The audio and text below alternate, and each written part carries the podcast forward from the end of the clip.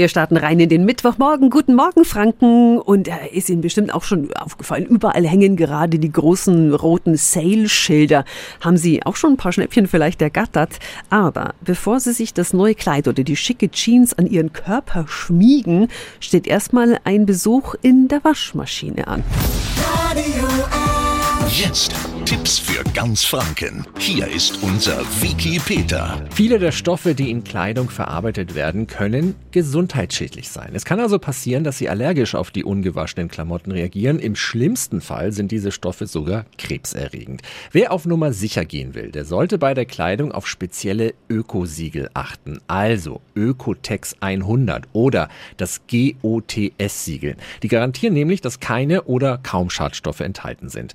Oder Sie machen vor dem Kauf den Geruchs- und Farbtest. Wenn etwas stark riecht, können Sie davon ausgehen, dass viele Chemikalien drin sind. Und wenn der Stoff direkt abfärbt, obwohl Sie ihn nur leicht in der Hand reiben, dann ist das auch ein ziemlich schlechtes Zeichen. Der Preis hat übrigens gar nichts damit zu tun, denn auch in teuren Klamotten können Schadstoffe drin sein.